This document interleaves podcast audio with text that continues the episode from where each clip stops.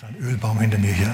Wir sprechen nämlich heute über, über Jesus in Gethsemane und lernen was Gewaltiges, was Wichtiges. Meine Botschaft heute Morgen, die heißt nämlich Gnade für den Lockdown deines Lebens. Weil nämlich, vielleicht brauchst du ja überhaupt kein Corona, dein Leben ist auch ohne Corona im Lockdown. Du hast genug Probleme, du steckst fest, es geht nicht vorwärts, es geht nicht zurück, Du denkst, Herr, wo ist dein Segen, wo ist deine Gnade? Könnte ein bisschen mehr sein. Ich will, mich nicht, will nicht völlig unbedankbar sein, aber könnte noch ein bisschen mehr sein. Da habe ich eine gute Nachricht für dich heute Morgen. Es gibt Gnade für den Lockdown deines Lebens, wenn du feststeckst und, und wenn es klemmt. Allerdings musst du dann tun, was ich sage. Und ich sage euch, das ist gar nicht so leicht. Könnt ihr mich anschauen, wie ihr wollt. Ich fange mal so an. Aus Johannes Kapitel 19, Vers 23 wissen wir, dass Jesus als Gärtner erschienen ist, nach seiner Auferstehung. Die erste Erscheinung nach seiner Auferstehung war als Gärtner. Überlegt euch mal Folgendes. Als Jesus am Kreuz hing, war er vollkommen unbekleidet. Ich weiß, du siehst die Bilder, Kruzifixe immer mit Lendenschutz und so, aber das kannst du dir kannst du vergessen, das war nicht so. Jesus war vollkommen nackt. Das hat dazugehört, wenn man denen also Schande angedeihen hat lassen wollen, der mit Schande übergießen wollte, dann musste der nackig sein, der Verurteilte. Und so hing Jesus also auch da. Nachdem er dann gestorben ist, hat man ihn abgenommen, hat ihn eingewickelt in Grabtücher. Mit einem Schweißtuch auf dem Gesicht hat man ihn dann ins Grab gelegt.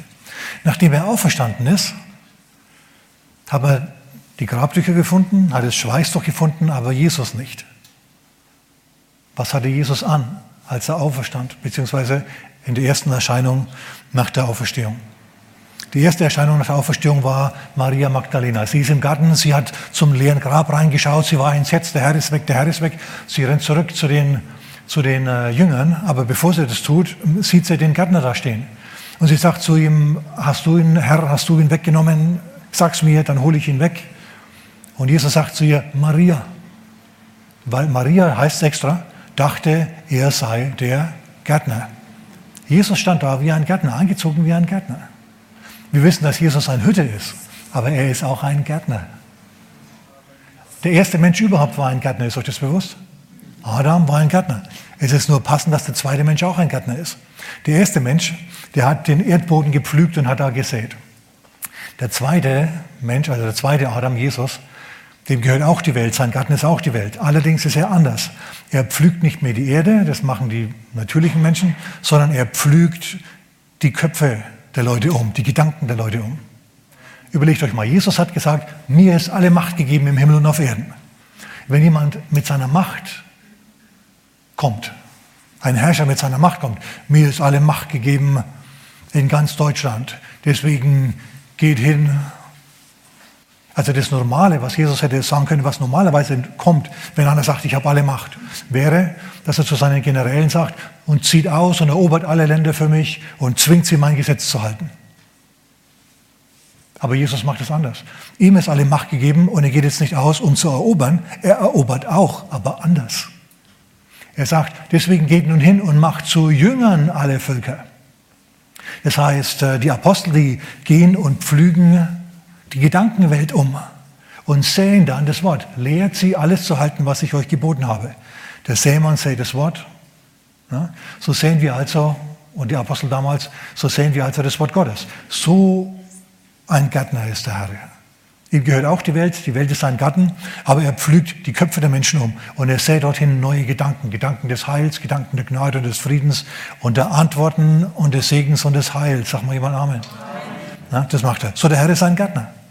Was wächst in seinem Garten? Lauter interessante Sachen. Blumen, was, was wächst in einem normalen Garten? Da wachsen Blumen, richtig?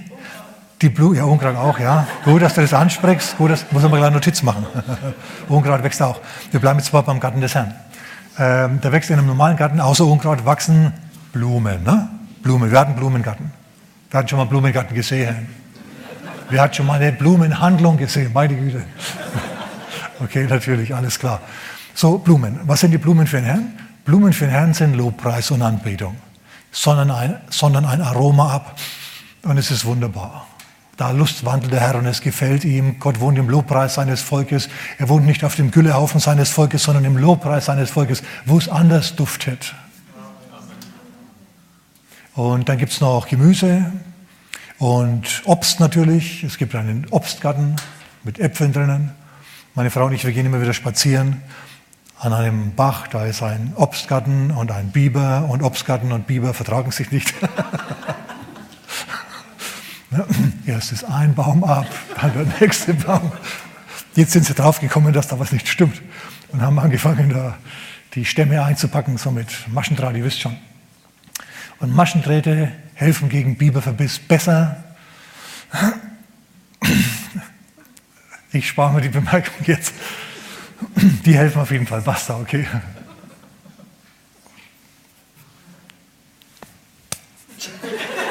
Ich hätte jetzt beinahe gesagt, als Masken gegen Viren, aber das wollte ich jetzt eigentlich nicht sagen. Okay. Ja, du, Maschendraht, Fliege, hilft Maschendraht gegen Fliegen? Nicht, ne? Da kann der König noch so viel Maschendraht bestellen. Naja, ist jetzt egal.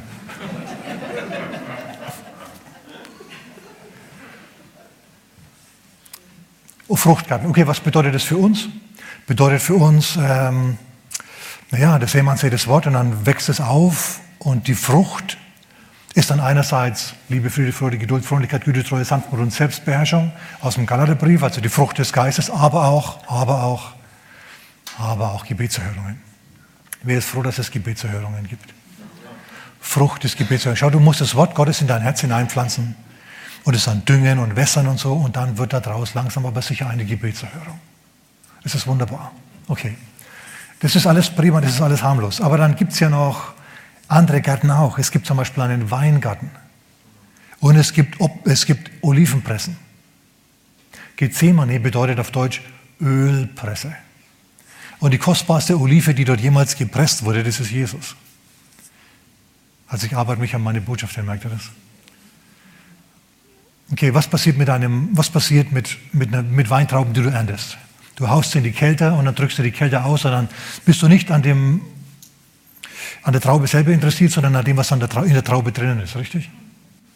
So, es gibt also auch solche Keltern. Und das spricht natürlich von Druck, das spricht von, von, von Verfolgung, von Zerstörung und so. Aber ihr habt alle den Satz schon mal gehört, das Blut der Märtyrer ist der Same der Kirche, richtig? Und Leute, das stimmt, das stimmt tatsächlich. Ne, Rom ist heute noch christlich, weil damals Christen ihre Hälse hingehalten haben. Aber das ist nicht so gemütlich. Wenn der Herr dich zum Martyrium bestimmt, wie das zum Beispiel Petrus gesagt hat im letzten Kapitel vom Johannesevangelium, wenn du alt bist, dann wird man dich binden, man wird dich dorthin bringen, wo du nicht hin willst. Es ist nicht so einfach. Es ist nicht so einfach. Das muss man, da muss man erst mit, mit, mit sich kämpfen, möglicherweise, dass man das innerlich bejaht. Und das ist mein Punkt heute Morgen. Schau, viele sind von uns sind unter Druck, erst recht jetzt in der Corona-Situation. Wenige, einige wenige sind gesundheitlich unter Druck, viele, viele sind wirtschaftlich unter Druck. Hunderttausende von Arbeitsstellen sind, sind, sind in den Bach runtergegangen. Es ist also wirklich viel, viel Druck im Land. Was wir brauchen, ist die Gnade Gottes. Ich möchte, dass wir noch mehr Gnade Gottes erleben, du und ich. Und wir müssen uns Jesus dafür in Gethsemane anschauen. Das ist ein ganz, ganz wichtiges Geheimnis. Eine Ölpresse. Schau, wenn wir Sonnenblumenöl kaufen, dann ist es ziemlich billig, stimmt das? Sonnen, was kostet ein Liter? Euro oder so? Oder ein bisschen mehr? Um den Dreh? Also auf jeden Fall ist es nicht teuer. Wir können also sagen, das Öl ist billig für uns.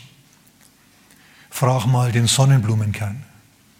Oder frag mal die Olive, die da ausgepresst wurde. Die sagt, ja, das ist ja schön, dass das für dich billig ist. Für mich war es teuer. Ja, ich wurde ausgepresst bis zum geht nicht mehr. Meine sterbliche Hülle, die liegt jetzt auf irgendeinem Komposthaufen hinter irgendeiner Ölpresse, während du hier dich über das Öl freust. Schön, dass du dich freust. Ja, es billig ist für dich, aber für mich war es teuer. Schau, das Wasser des Lebens ist für uns billig, aber für Jesus war es teuer.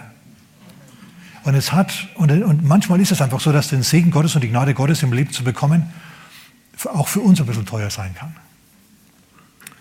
Ich sage das Geheimnis schon gleich, wir müssen unseren Willen mit dem Willen Gottes in Übereinstimmung bringen, und zwar in allen Dingen. Und wenn wir das bewusst machen, dann fließt der Segen und zwar auf eine nicht gekannte Art und Weise. Mehr als je zuvor. Aber erzähl mir ja nicht, dass es leicht ist, deinen Willen mit dem Willen Gottes in Übereinstimmung zu bringen. Erzähl mir nicht, dass es leicht ist. Der Herr sagt zu dir, tu dies und du sagst, wieso? Der Herr sagt, halt meine Sexualmoral und du sagst, wieso? Gib doch Verhütungsmittel. Ich kenne Leute, ich kenne massenweise, massenweise Christen, die da mit Gott verhandeln, die da sagen, ja, das klammern wir mal aus. Schau, es gibt, oder in Finanzen. Ja, der Herr sagt, gib deinen Zehnten und du sagst, wieso? ja. Schau, Gottes Willen zu tun ist nicht immer einfach. Erzähl mir nichts, äh, erzähl nichts vom Pferd hier. Jesus wurde zweimal massiv versucht. Einmal vom Teufel, einmal von Gott. Ich habe den ganzen Morgen schon darauf gefreut, auf den Satz. In der Wüste ist er vom Teufel versucht worden, zum Bösen. Der Teufel ist dreimal gekommen und hat ihn zum Bösen versucht. Und im Garten Gethsemane, also ich sage ich es so, der Teufel hat versucht, eine Änderung von Gottes Plan herbeizuführen für Jesus. Er hat versucht, eine Änderung von Gottes Plan herbeizuführen. Dreimal hat er es versucht. Und Jesus hat ihn abblitzen lassen. Er hat immer gesagt, es steht geschrieben, nichts da. Und zumindest wissen wir, schau, wenn wir vom Teufel versucht werden, dass wir versucht werden.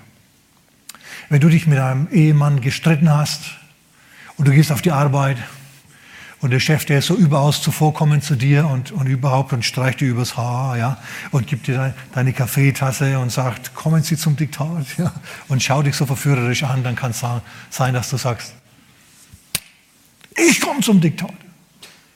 Oder auch sagst, nee, vielleicht heute besser nicht. Du weißt auf jeden Fall, dass du angefochten bist. Eine Veränderung von Gottes Plan zum Schlechten. Aber jetzt pass mal auf. In Gethsemane da hat Jesus dreimal gebetet.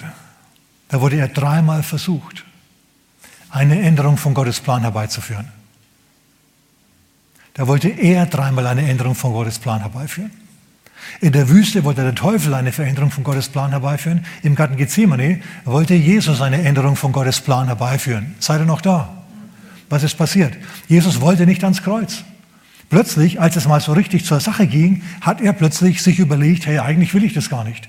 Schau, er wurde geboren, um am Kreuz zu sterben. Er wusste von Anfang an, dass er, dass er dorthin gehen würde. Es war völlig klar, dass er darauf, er hat darauf hingearbeitet, er wusste das. Aber jetzt, als es soweit war, wollte er plötzlich nicht mehr. Hat er plötzlich kalte Füße bekommen. Hat er plötzlich versucht, Gott umzustimmen. Es war nicht mehr der Teufel, der versucht hat, Gott umzustimmen und, und, und Jesus umzustimmen, sondern jetzt wollte Jesus den Vater umstimmen und eine Änderung von Gottes Plan herbeiführen. Vater, wenn irgendwie möglich, dann bitte ich dich, lass diesen Kelch an mir vorübergehen. Auf Deutsch, hol mich hier raus. Ich will hier nicht durch, ich will hier nicht sein. Aber nicht mein Wille, sondern dein Wille geschehe. Und Jesus hat sich, Jesus hat sich ja emotionale Unterstützung geholt bei seinen Jüngern. Na, er wusste, jetzt geht es aufs Ende zu. Und, und, und manchmal, wenn du besonders unter Druck bist, dann willst du ein wenig Unterstützung von Leuten um dich herum. Sagen wir jemand Amen. Ist so, ne? Willst du haben. Es sind Schwierigkeiten da, die du nicht ändern kannst. Da kommt jetzt was auf dich zu. Und du willst einfach nur jemanden haben, der dir die Hand hält. Einfach nur jemanden, der mit dir, mit dir jetzt ein bisschen, der mit dir mitfühlt. Und dazu bittet er seine engsten Jünger, Petrus, Johannes und Jakobus, zu sich. Die anderen Jünger bleiben weg. Die 70 Ältesten, die er mal ausgesandt hat, die sind weg. Die 5000, die er gespeist hat, die sind alle weit weg, weit weg. Im, Im Moment ist es nur Jesus und es nur, sind nur seine drei Jünger. Und dort heißt es jetzt dann in Matthäus Kapitel 26, ich fange vielleicht mal an zu lesen, in Vers 36. Für uns sind interessant die Verse 36 bis 46. Dann kommt Jesus mit ihnen an ein Gut, an ein Grundstück, an einen Garten, genannt Gethsemane, auf Deutsch Ölpresse. Und er spricht zu den Jüngern, setzt euch dort. Und bis, bis ich dorthin gegangen bin und dort gebetet habe. Und er nimmt den Petrus und die Söhne des Zebedäus, Johannes und Jakobus, und er nimmt sie beiseite. Und in Vers 37, schau mal, was da passiert. Und er fing an, betrübt und geängstigt zu werden. Jesus ist betrübt und geängstigt. Hey, hallo? Vor den Leuten war er noch souverän, war er noch voll in Kontrolle. Kein Mensch hat genau hat gewusst, wie es wirklich in ihm aussieht. Dass er in Wirklichkeit voller Bedrückung ist, voller Angst ist, was da jetzt auf ihn zukommt. Er hat es nicht gezeigt. Das Image und die Realität haben nicht übereingestimmt. Aber seinen engsten Freunden gegenüber offenbart er, wie es wirklich in ihm ausschaut. So, du kannst nicht allen immer sagen, wie es in dir ausschaut. Da musst du dir einige raussuchen, denen du vertraust, wirklich vertraust, die mit dir durch dick und dünn gegangen sind. Es ist nicht so, dass Jesus möchte, dass die mit ihm beten jetzt unbedingt, denn die haben nicht mehr Einfluss vor Gott als er. Glaubst du, dass Petrus mehr Einfluss hatte als Jesus vom Vater? Ne, kannst du vergessen. Im Gegenteil, Jesus weiß sogar, dass Petrus ihn verleumden wird. Er weiß, dass ihn in dieser, in dieser Nacht alle verlassen werden. Er weiß, dass die Krücke, auf die er sich hier stützt, eigentlich geknickt ist. Wenn er sich drauflehnt, dann knackt es noch gar weg. Er will sie trotzdem dabei haben. Da wissen wir, was für ein Elend in seiner Seele geherrscht haben muss. Ihr Lieben, das muss Hammer gewesen sein.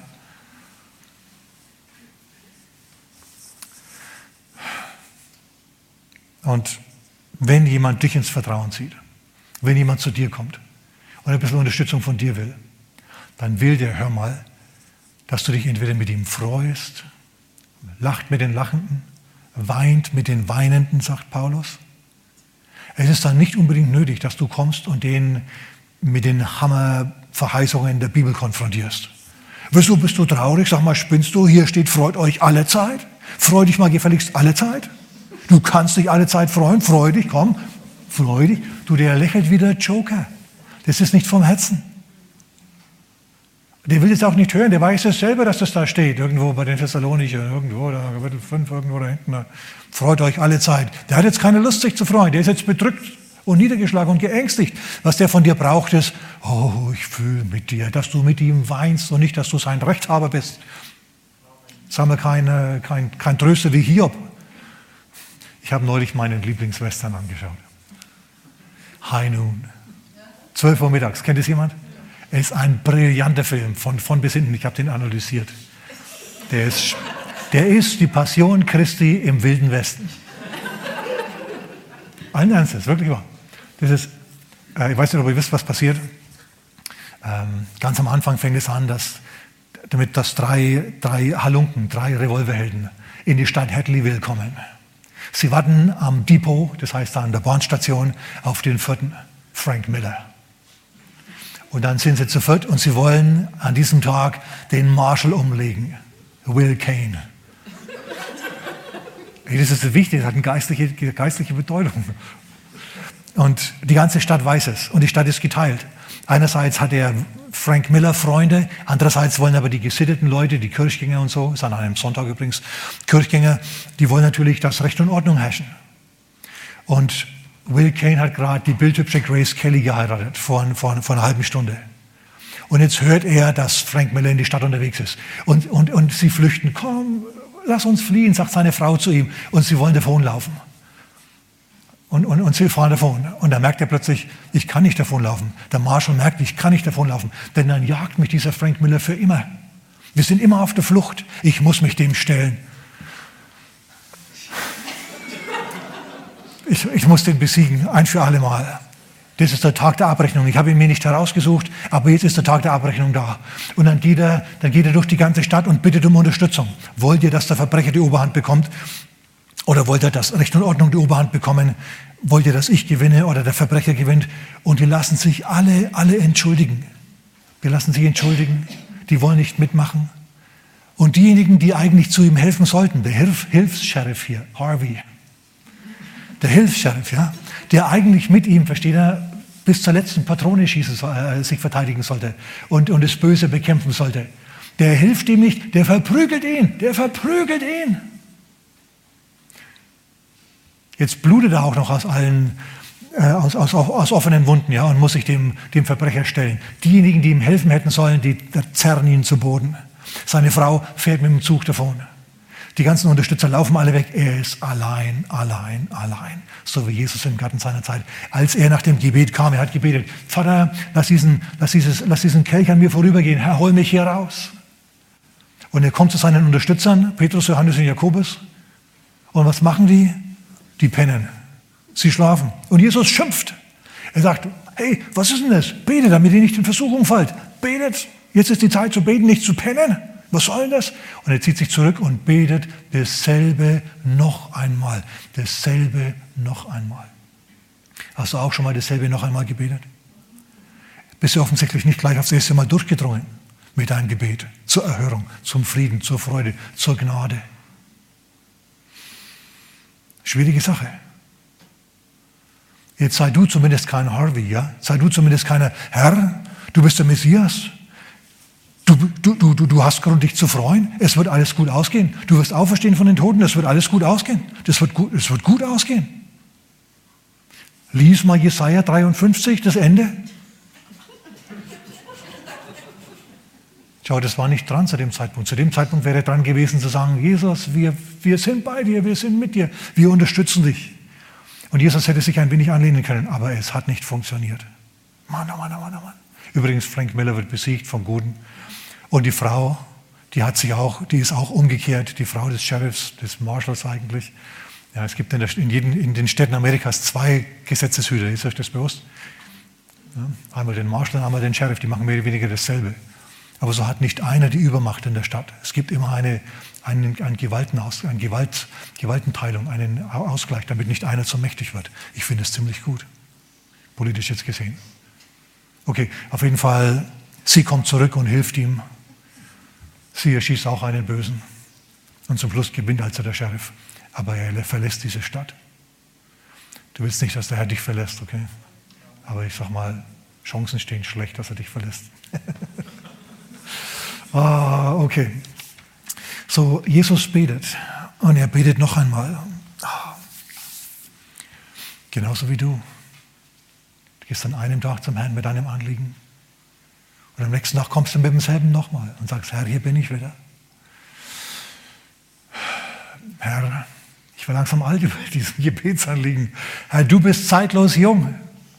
Ja, du erkennst das Ende vom Anfang und für dich ist jeder Tag gleich. Du hast ewig Zeit. Aber ich, Herr, ich brauche hier mal eine Antwort. Herr, ich brauche hier mal eine Antwort. Ich stecke fest, Herr. Ich stecke in einer miesen Ehe fest. Ich stecke in einer, schwierigen, in einer schwierigen Arbeitssituation fest, in einer Firma, mit der ich nicht übereinstimme. Meine Kinder, die verachten mich und ich verachte sie. Meine Eltern, ich verachte, die verachten mich und ich verachte sie. Herr, hol mich raus aus diesem Leben. Lass diesen Kelch an mir vorübergehen, Herr. Hm. Was macht der Herr? Holt der Vater Jesus aus dieser Situation heraus entrückt er ihn ins schöne Alpenvorland, damit er mal eine schöne Umgebung sieht. Nichts dergleichen. Er muss durch, er muss ans Kreuz, er muss ans Kreuz. Aber es passiert was. Es passiert etwas. Es passiert was ganz Wichtiges. Jesus heißt in Lukas Kapitel 22, Vers 43 und 44, er war ein Ring in dem Gebet, das ist jetzt Vers 44, er war ein Ring in dem Gebet, er rang im Gebet. Und er hat so viel Druck ausgehalten, dass, dass er angefangen hat, Blut zu schwitzen. Das gibt es tatsächlich. Er hat begonnen, Blut zu schwitzen. Überlegt er das mal. Und ich habe mir gedacht, Jesus hat gerungen im Gebet. Womit hat er denn gerungen im Gebet, sag mal? Hat er mit Gott im Vater gerungen im Gebet? Hat er mit dem Teufel gerungen im Gebet? Also, dass er mit dem Vater gerungen hat, ist es unwahrscheinlich. Dass er mit dem Teufel gerungen hat, ist auch unwahrscheinlich. Mit was hat er dann gerungen? Ich sage euch, mit was er gerungen hat. Er hat damit gerungen, seinen Willen mit dem Willen Gottes in Übereinstimmung zu bringen. High Noon, 12 Uhr mittags, dass beide Zeiger alle beide nach oben deuten. Der Wille des Vaters war Kreuz. Jesus wollte alles, bloß nicht ans Kreuz. Und er hat gebetet und hat sich dort immer mehr im Gebet, immer mehr dem Willen Gottes angenähert, bis er zum Schluss, hör mal, von Herzen Ja gesagt hat zum Kreuz. Ich sage es nochmal. Jesus hat mit sich selber gekämpft, mit seinem Willen gekämpft. Er hat gekämpft damit, endlich Ja zu sagen, von Herzen Ja zu sagen zum Willen Gottes. Du kannst auch mit, mit Gott hadern, mit seiner Sexualmoral hadern, du kannst mit seiner Finanzmoral, mit seiner Arbeitsmoral hadern. Du kannst mit allem Möglichen, was Gott in seinem Wort sagt und was er sagt, wenn du mir nachfolgen willst, dann musst du das tun, dann sollst du das tun. Du kannst mit all diesen Dingen hadern und weißt du, was du dann bist? Ein Christ, der wirklich dreckig dran ist, beladen ist mit Komplexen, mit Schuld, mit Furcht, mit Depressionen. Wenn du raus willst aus diesem Lockdown deines Lebens, dann musst du dein Leben mit dem Willen Gottes in Übereinstimmung bringen. Und zwar von Herzen, hundertprozentig. In dem Moment, in dem Jesus das gemacht hat, und es hat ihn ringendes Gebet gekostet, er hat Blut geschwitzt. Also erzähl mir nicht, dass das leicht wäre. Es ist nicht leicht. Es ist zumindest nicht immer leicht. Manche Sachen sind leicht, manche Sachen sind nicht leicht. Für manche Sachen ist es vollkommen, für manche Personen ist es leicht, ja, in finanziellen Dingen Gott treu zu sein. In sexuellen Dingen schwierig. Für manche ist es extrem leicht, sexuell sauber zu sein, finanziell. Uh, uh, uh. Ein Polizist hat mir neulich mitgeteilt, wenn du in der Polizeistation einen Hunderter auf den Tisch legst, heißt nicht, dass der dann ewig dort liegt. Warum? Ja, du siehst den Hunderter und er ist eine Versuchung und du kämpfst. Vielleicht du nicht, aber es gibt Leute, die damit kämpfen.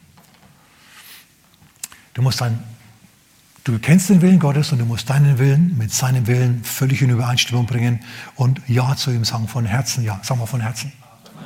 Sag mal nur mal von Herzen. Sag mal von Herzen, von Herzen. Nein, du sollst von Herzen, von Herzen sagen. Ich sag's mal anders. Du sollst volle Überzeugung von Herzen sagen. Von Herzen? Ja, genau, Tobias. Okay, von Herzen, von Herzen. Es ist, nicht, es ist nicht immer einfach. Wenn du in einer schwierigen Ehe drinnen steckst und du hast alle Lust, das hinzuschmeißen, dann gehst du von Herrn und sagst, Herr, ich entscheide mich hier, Kraft meines Willens, Scheidung ist nicht dein Wille, hier dabei zu bleiben. Ich entscheide mich, hier dabei zu bleiben. Ich werde an dieser Ehe arbeiten, egal was die andere Person macht.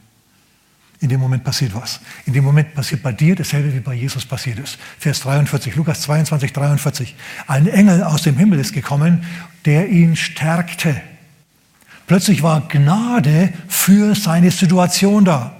Gott hat ihn nicht aus der Situation herausgeholt. Er hat ihm Gnade für diese Situation gegeben. Plötzlich kam Jesus mit der unveränderten Situation zurecht. Er kam mit der unveränderten Situation prima zurecht. Plötzlich war der Wind Gottes in seinen Segeln. Alle Depressionen, alle Angst, alle Zweifel waren weggespült. Warum? Weil ein Engel gekommen war und ihn, und ihn gestärkt hat, weil er jetzt plötzlich die Gnade für seine Situation bekommen hat. Was du brauchst, ist Gnade für deine Situation. Du brauchst nicht,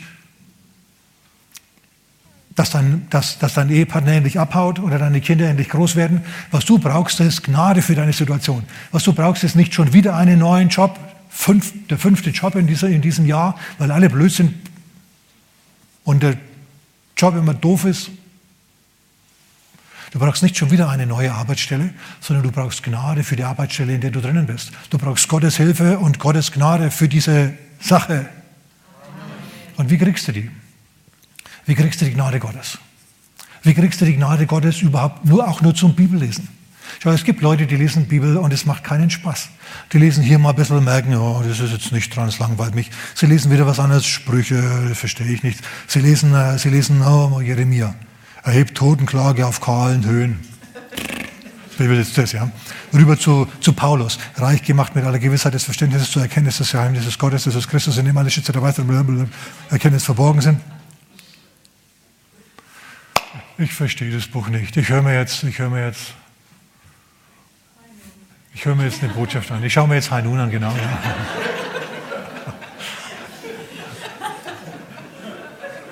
Wir verstehen uns. Schau, so geht es nicht. Du musst hergehen und musst sagen, Herr, ich lese jetzt den Epheserbrief. Und ich bitte dich, dass du mir aufschließt, was der Epheserbrief für mich zu sagen hat. Weil der Epheserbrief hat viele Sachen für dich überhaupt zu sagen. Und nicht alles ist für dich jetzt gerade, wo du bist. Aber du fängst an zu lesen. Und in dem Moment, in dem der Herr sieht, oh, der liest oder die liest ja wirklich, die liest wirklich den ganzen Brief jetzt zurück, von vorn bis hinten. Weißt du, was dann kommt? Dann kommt Gnade fürs Bibellesen. Und plötzlich merkst du, wumm, wie der Herr zu dir spricht. Und plötzlich liest du doch mit Gewinn, obwohl da solche Sätze drin stehen, wie ich jetzt gerade zitiert habe. Ja. Mit deiner Ehe ist es genauso, mit deinem Job ist es genauso, mit deinen Kindern ist es genauso. Mit deinen Eltern ist es genauso. Du sagst, Herr, ich akzeptiere die. Ich entscheide mich jetzt, ich entscheide mich jetzt, mit denen zurechtzukommen. Ich entscheide mich jetzt dafür, nicht nur, nicht nur am Schaufenster meines Lebens zu stehen und reinzuschauen, sondern ich werde ein Teilnehmer an meinem Leben. Leute, es gibt massenweise Menschen, die Zuschauer in ihrem eigenen Leben sind. Deren Leben läuft so an ihnen vorbei und sie sind Zuschauer. Sie greifen nicht wirklich ein. Die sind verheiratet, vielleicht jetzt seit einem halben Jahr. Aber so die Hälfte von ihnen ist immer noch irgendwie ledig. Sind immer noch nicht so richtig, haben sich immer noch nicht so richtig verpflichtet, mit dieser Person jetzt wirklich die ganze Zeit zusammen zu sein, den Rest ihres Lebens. Ja, man hört da die interessantesten Stories.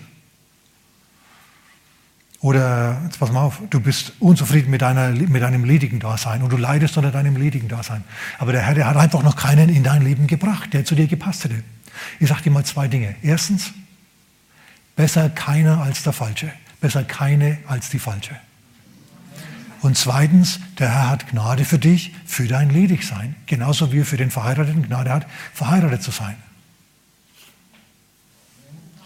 Oh, okay. Woher weiß ich das? 1. Korinther Kapitel 7, Vers 7. Paulus sagt dort, er spricht über Ehe und Familie, über Sexualität und diese Dinge. Und er sagt, ich wünsche mir, ihr werdet alle so wie ich, aber ihr könnt nicht alle so sein wie ich. Jeder hat seine eigene Gnadengabe. Der eine so, der andere so. Paulus sagt, ich bin ledig und ich komme super gut damit zurecht. Warum? Weil ich, weil ich mein Ledigensein bejahe.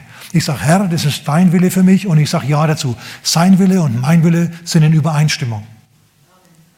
Und also kommt der Engel und gibt ihm Gnade. Und er lebt ohne größere Bedrückung als ledige Person und ist glücklich. Das gibt's, stell dir das mal vor. Paulus sagt, schau mich an. Aber er sagt nicht, jeder kann sein wie ich, jeder hat seine eigene Gnade. Wenn du dann verheiratet bist, brauchst du eine vollkommen andere Gnade als wir als Lediger. Als Lediger hast du vielleicht ab und zu damit zu tun, dass du dich allein fühlst, kannst du nicht dauernd rein und schauen.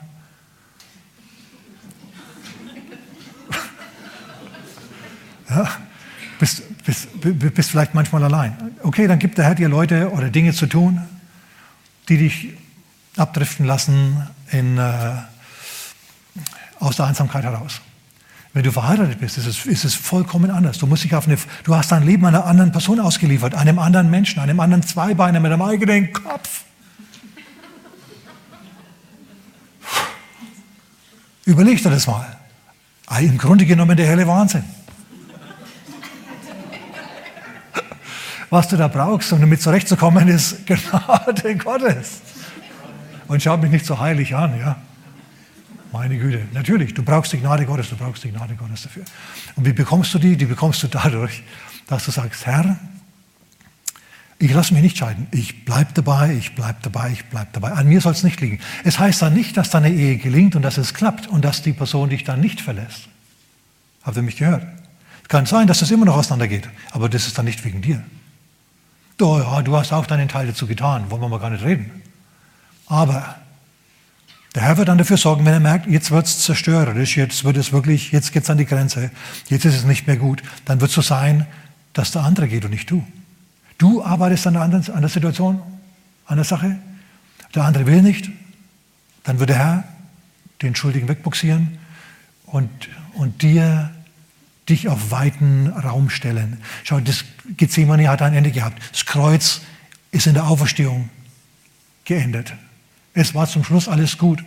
Friede für dich ist der Wille Gottes. Nicht das ewige Gezerre und Geziehe. Es geht schon viel zu lang. Du kommst schon viel zu lang immer mit demselben Anliegen vor den Herrn und sagst, Herr, ich bin's wieder, Herr, ich bin's wieder. Herr, hast du gesehen, was er wieder macht oder was er wieder nicht macht oder was meine Kinder wieder nicht machen oder was meine Kinder machen. Du hast davon geträumt, dass deine Kinder begeistert Schnee schippen, wenn sie mal alt genug sind. Du stellst fest, du hast Kinder und musst trotzdem selber Schnee schippen. Ja, du hast so diese Gedanken, was in Wirklichkeit brauchst du Gnade, Gnade Gottes. Ja. Und wie kriegst du die? Lass das mal einsinken. Die kriegst du durch Bejahung des Willens Gottes für dein Leben. Gott sagt, was er will, und du sagst, oh, das habe ich jetzt aber nicht gehört.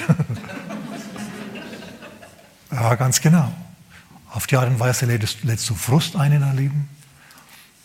Angst, Bedrängung, Bedrückung. Der Herr will das nicht. Der Herr will, dass du in der Weite lebst. Dass du frisch, fromm, fröhlich, frei dastehst, wie der Tonvater Jan gesagt hätte. Ja? Und dein Leben lebst, im Sieg lebst, preis dem Herrn. Dazu brauchst du Gnade. Du brauchst Gnade. Und wie kriegst du die Gnade? Indem du Ja sagst zum Willen Gottes für dein Leben. Und dieser Wille Gottes für dein Leben ist nicht immer schön. In der Weinkälte als Weintraube zu enden, ist nicht immer witzig. In der Ölpresse zu landen als Olive ist nicht so gut. Aber wenn Gott sagt, ich will Öl, dann hat er Öl und dann kriegt er Öl. Dann ist das beste Dasein deines Lebens, der beste Ort, der für dich überhaupt möglich ist, ist im Willen Gottes zu sein. Mittendrin. Und wenn du Olive bist, die gerade zerdrückt wird, dann gibt der Herr die Gnade fürs Zerdrücktwerden. Das hat er nämlich mit Jesus gemacht. Das hat er mit Jesus gemacht. Habt ihr schon mal gelesen, wie es mit Jesus weiterging? Er ging wieder zu seinen Jüngern. Machen wir ganz kurz noch die Jünger fertig. Er ging zu seinen Jüngern und hat gesehen, die pennen. Und was sagt er? Er sagt, so schlaft nun fort. Die, die ihn stärken hätten sollen, haben ihn nicht gestärkt. Die, von denen er emotionale Unterstützung bekommen hätte sollen. Eltern, Ehepartner, Kinder, Arbeitskollegen, Chef, hat er nicht bekommen. Da war nichts da. Und er hat gesagt, hey, jetzt brauche ich euch nicht mehr. Ich brauche keine Bestätigung mehr vom Chef oder von meinen Eltern oder von sonst jemandem. Ich habe Gnade. Es ist jetzt bei mir angekommen. Ich bin jetzt im Frieden. Ich bin jetzt drinnen. Ich bin jetzt in der Ruhe. Gott hat mir die Fähigkeit gegeben, mit dieser Situation jetzt zurechtzukommen. Das ist kostbar, wenn du an diesem Ort ankommst. Das ist kostbar und überhaupt nicht selbstverständlich. Die meisten kämpfen und kämpfen und kämpfen und kämpfen Jahr und Tag. Anstatt dass sie ein für alle Mal sagen, Herr, dein Wille geschehe und nicht meiner. Und mit sich selber kämpfen, sich selber bezwingen und den Willen Gottes in ihrem Leben tun. Plötzlich, wenn du dort bist, wenn du im Willen Gottes bist, kommt ein neuer Wind in dein Leben. Kommt der Durchbruch, auf den du schon ewig gewartet hast. Und plötzlich geht alles leichter. Und plötzlich ist die Gegenwart Gottes da. In diesem dunklen, dunklen Ort, ist ja doch ziemlich dunkel jetzt da. Ne? Wir haben hier hinter mir einen Ölbaum und einen Mond, der drüber steht. Und ansonsten ist niemand da. Seht ihr irgendjemanden? Da ist kein Mensch. Ne? Das ist die Einsamkeit Jesu, das ist die Einsamkeit, die du verspürst, wenn du mit deiner innersten Herzensangelegenheit wieder mal vom Herrn stehst. Schon wieder. Und es ist keiner da, der dich unterstützen könnte. Du kannst dein Geheimnis, deinen Frust niemandem mitteilen. Nur dem Herrn. Und der Herr sagt, Mensch, hey, ständig kommst du und beschwerst dich über ihn. Ständig beschwerst du dich über dein Haus, über deine Arbeit, über dein Auto. Sag mal Ja zu deinem Ehepartner, zu deinem Haus, zu deinem Auto. Und plötzlich verlierst, verlierst du den Frust dran und es kommt neue Freude.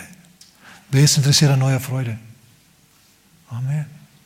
Jetzt weißt du den Weg dahin.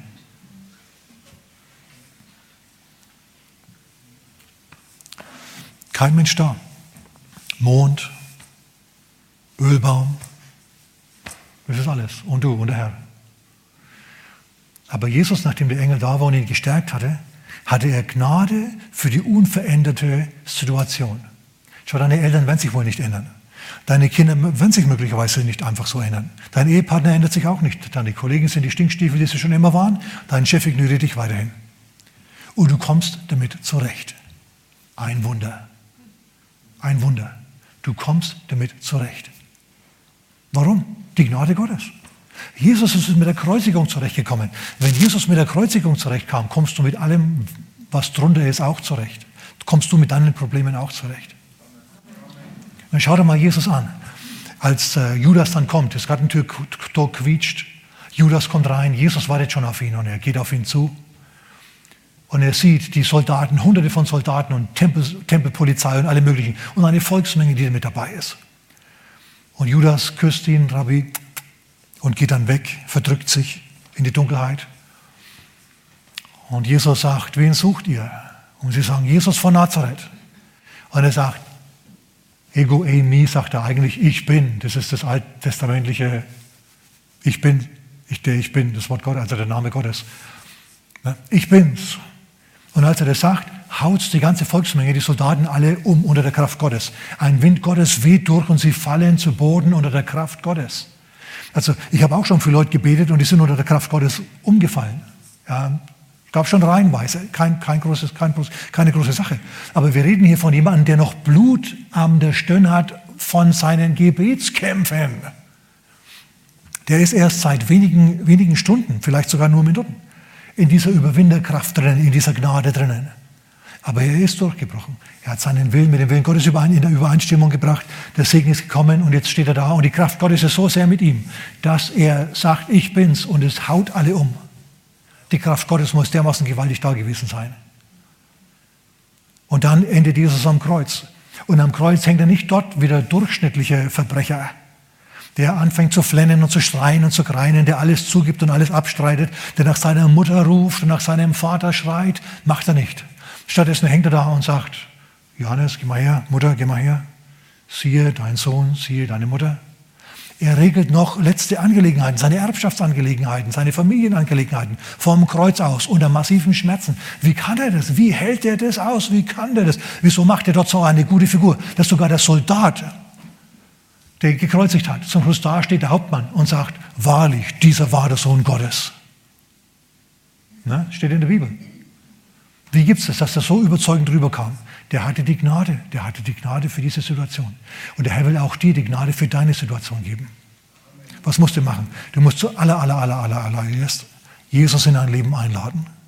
Ohne Jesus kein Heil. Sag mal mit mir, ohne Jesus? Kein Heil. Vergiss es. Du bist dann im ewigen Lockdown. Ist so. Du brauchst als allererstes Jesus. Du musst Jesus in dein Leben einladen. Wir laden ihn gleich in unser Leben ein. Wir beten gleich miteinander. Und das nächste ist, du musst seinen Willen zu deinem Willen machen, und zwar von Herzen. Und dann platzt der Knoten. Plötzlich kommen die Engel, die die ganze Zeit schon da waren und auf dich gewartet haben. Und die die ganze Zeit schon Segen geben wollten und Gnade und Kraft geben wollten, die Zufriedenheit und innere Weite geben wollten. Die brechen endlich durch und kommen und geben dir, was du die ganze Zeit schon haben wolltest. Endlich, endlich, endlich. Was war der Schlüssel? Ja zu sagen zu Gottes Willen. Und erzählen mir nicht, dass das leicht ist. Ich habe noch viele andere Sachen zu sagen, ich bin jetzt aber fertig. Es langt, es ist genug. Lass es mal einsinken. Wir werden diese Botschaft irgendwann online stellen, da hörst du es dir noch einmal an, damit es einsinkt bei dir, damit du das erkennst. Denn ich garantiere dir, morgen bist du wieder in, in deinem Gethsemane und sagst, Herr, hier bin ich schon wieder. Jetzt weißt du, woran es liegt. Jetzt weißt du, was du tun musst. Du musst deinen Willen mit seinem Willen in Übereinstimmung bringen. Und nicht mehr so tun, als ob du es nicht hören oder sehen würdest. Mach dir nicht selber was vor. Lebe nicht in der Lüge. Wer hat Amen gesagt? Lebe nicht in der Lüge. Amen. Amen. Okay. Bet mal mit mir. Vater Gott, ich glaube, dass Jesus der Sohn Gottes ist. Dass er in Gethsemane für mich gelitten hat. Und auf Golgatha Herr, ich danke dir, dass sein Blut mich reinwäscht. Herr Jesus, komm in mein Leben. Mach mich neu. Vergib mir meine Sünden. Teil mir deinen Willen für mein Leben mit. Und hilf mir, deinen Willen in allen Dingen zu bejahen.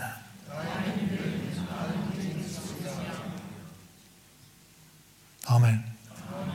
Amen. Schon mal ein guter Anfang. Halleluja. Okay, so viel von mir jetzt an dieser Stelle. Ich könnte noch ewig weitermachen. Es fühlt sich so gut an, vor euch zu stehen. Ja, ihr seid ja wie die Schwämme. Aber ich komme nachher nochmal und habe nachher noch etwas zu sagen, was Wichtiges zu sagen. Wir machen nämlich am Ende des Monats eine Cornelius-Woche. Was ist es? Sage ich euch gleich. Du kannst gern kommen, Claudia.